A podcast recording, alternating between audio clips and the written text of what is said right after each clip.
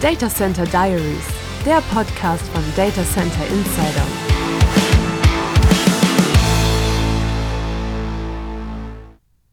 Die Zeit der aufgeschobenen oder gestreckten SAP-Projekte ist vorbei, berichtet Lorenz Beckmann, Principal Solution Expert and Advisor S4 HANA and Sustainability beim SAP-Partner NTT Data Business Solutions.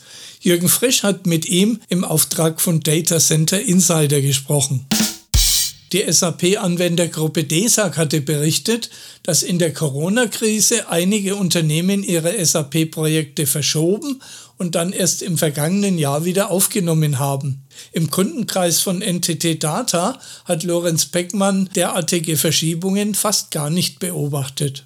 In Bezug auf das Thema S4HANA Transition haben wir eigentlich diesen Effekt gar nicht gesehen. Also bei uns gab es bei begonnenen Projekten keinerlei Verschiebungen auch die geplanten Projekte sind gestartet worden wie gedacht, weil das sind ja Projekte, die man von langer Hand vorbereitet. Die sind beplant, da sind die Ressourcen eingeplant. Und letztlich ist es so, dass sogar am Ende der Pandemie dann die Nachfrage weiter gestiegen ist. Die Nachfrage nach Unterstützung bei SAP S4HANA ist ganz stark gestiegen und dazu kommt jetzt immer stärker das Thema Rise with SAP. Und zwar unabhängig davon, ob es jetzt Rise with SAP Cloud ist oder Rise with SAP Private Cloud Edition. Das sind zwei Themen, die jetzt immer stärker Fahrt aufnehmen. Greenfield, Brownfield oder Bluefield nennen sich die aktuellen Varianten der Migration auf S4 HANA.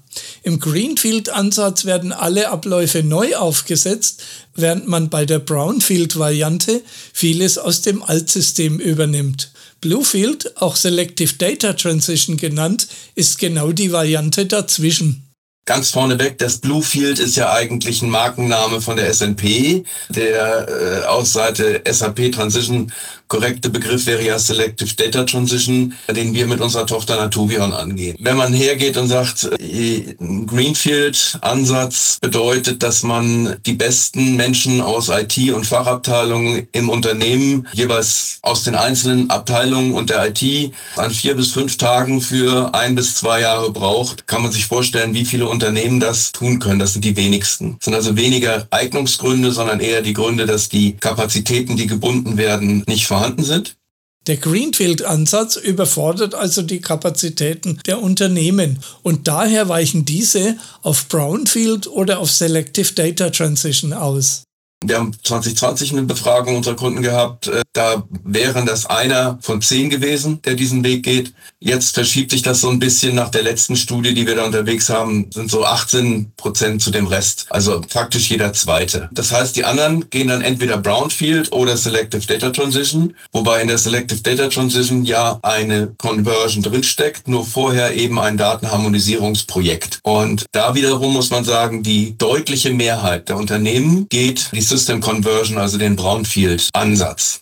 Geht es um das Automatisieren einer Migration, dann bieten sich auch bei der Variante Selective Data Transition sehr wenig Möglichkeiten dafür die größten Freiheitsgrade, Prozesse anzupassen, hat man natürlich bei der New Implementation, also beim Greenfield. Da hat man tatsächlich die Chance, wie es so schön heißt, auf der grünen Wiese sämtliche Prozesse basierend auf SAP Best Practices neu aufzusetzen. Bei den anderen Wegen, sei es nun die Conversion, sei es nun die Selective Data Transition, ist man ja durch die referenzielle Integrität der gebuchten Objekte relativ stark gebunden, das im Rahmen dieses Projektes zu tun. Das tun auch viele Kunden nicht im Rahmen der eigentlichen Transition, um auch die Komplexität aus dem Projekt herauszunehmen, sondern der Best Practice in unserer Kundenbasis ist, wir gehen den technischen Weg, gepaart mit gegebenenfalls Themen aus dem Selective Data Transition Umfeld, gehen damit produktiv und gehen dann, nachdem sich das einen Monat oder zwei Monate eingeschwungen hat, das umgewandelte S4-System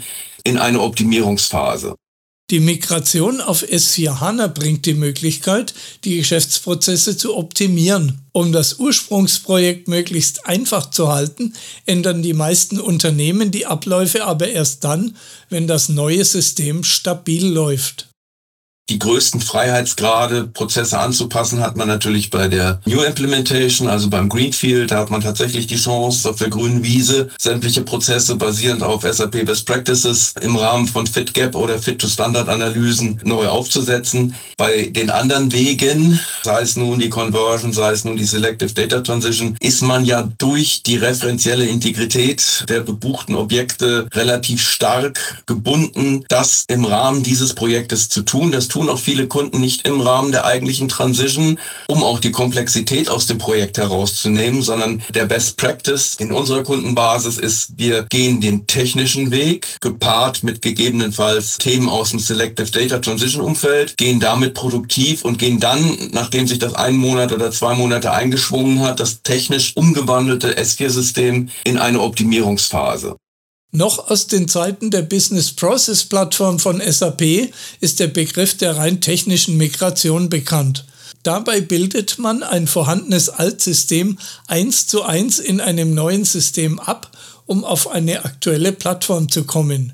Die Änderungen in den Geschäftsprozessen erfolgen dann erst in späteren Schritten. Dieses Konzept findet aktuell großen Zuspruch.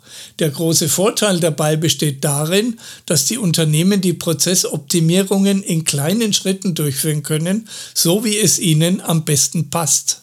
Sowohl bei der Conversion als auch der Selective Data Transition wird das getan, was getan werden muss. Aber die eigentliche Optimierung und die Mehrwertgenerierung findet dann, das ist ja auch ein großer Vorteil von diesen Wegen, nach der Pflicht kommt die Kür im eigenen Tempo, mit der eigenen Priorisierung. Also da kann man halt in kleinen Projekten relativ schnell große Mehrwerte generieren.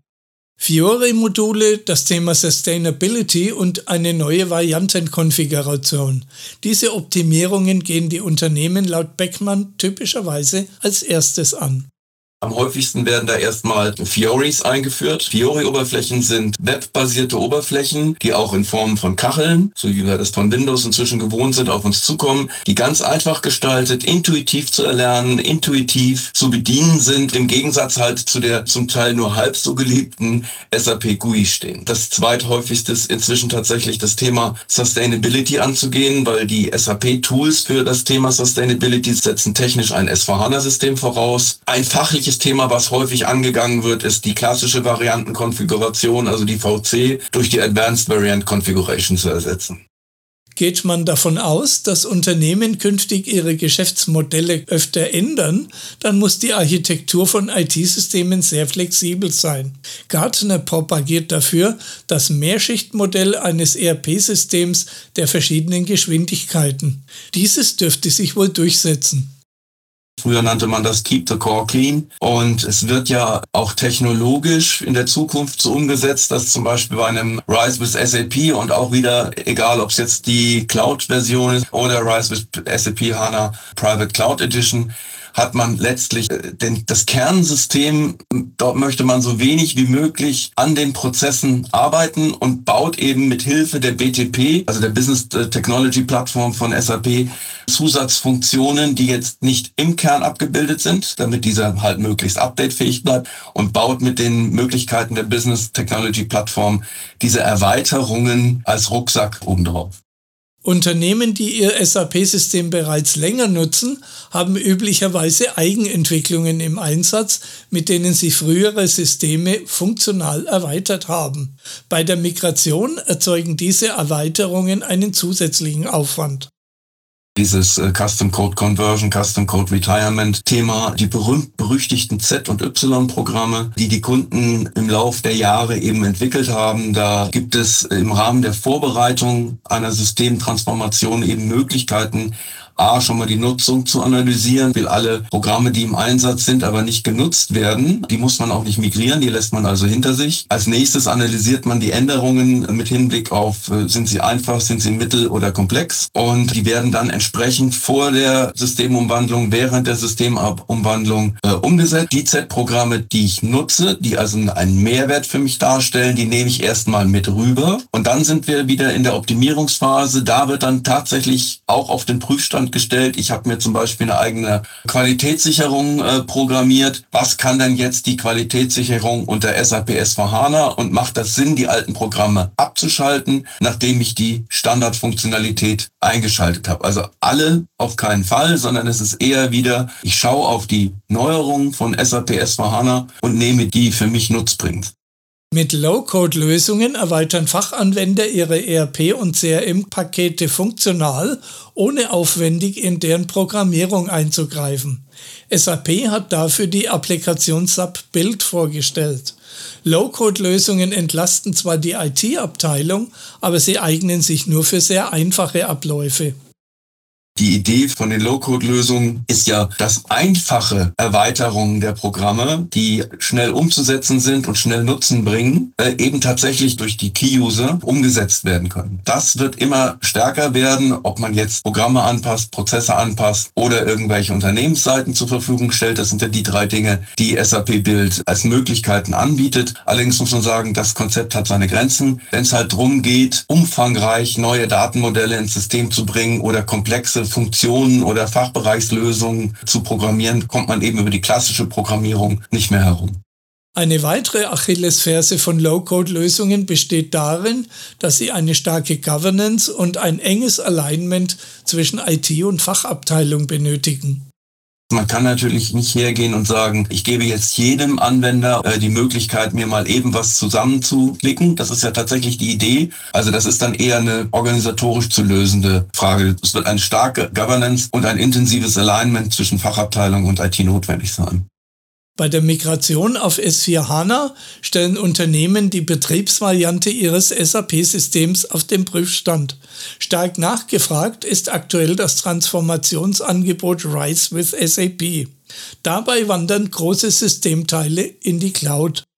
Also man kann sagen, dass Cloud inzwischen ja ein echter Megatrend geworden ist. Die gesamte Entwicklung architektonisch und auch inhaltlich geht ja hin zu Cloud-Konstrukten. Die Akzeptanz steigt. Die kommt vor allen Dingen erstmal von den Themen wie Success Factors, Analytics Cloud, Rise with SAP bedeutet, dass Unternehmen ihr SAP-System nicht mehr selbst betreiben. Stattdessen läuft es unter der Ägide der SAP entweder in einem Rechenzentrum der SAP oder bei einem Hyperscaler. Das Lizenzmodell ändert sich dabei. Anstelle des Einmalkaufs tritt das Subscription-Modell. Ich übergebe mein System an die SAP und ich fahre ein anderes kaufmännisches Modell und das wird immer stärker nachgefragt. Das ist also innerhalb des Cloud-Trends ein wesentlicher Trend innerhalb der SAP-Welt, rüberzugehen zu Rise with SAP, weil das auch bei vielen Kunden tatsächlich über die lange Zeit betrachtet Kostenvorteile darstellt. Heiß diskutiert wird aktuell die Frage, ob die Unternehmen künftig ihr Kernsystem in-house betreiben oder ob auch dieses in die Cloud wandert. Bislang scheiden sich an dieser Frage die Geister. Es gibt Unternehmen, die da sehr konservativ sind, die werden aber immer weniger. Es wird immer stärker dazu übergehen, sich in eine Private Managed Cloud zu begeben und dort wird das Thema Rise with SAP angesetzt werden, dass wir dann auch wieder die zwei Geschwindigkeiten haben, aber tatsächlich nicht mehr von mir selbst betrieben, sondern ich als Kunde konsumiere nur noch die geschäftlichen Funktionen des Systems, das ich nutze. Und die ganzen technologischen, die miete ich mir ja dazu.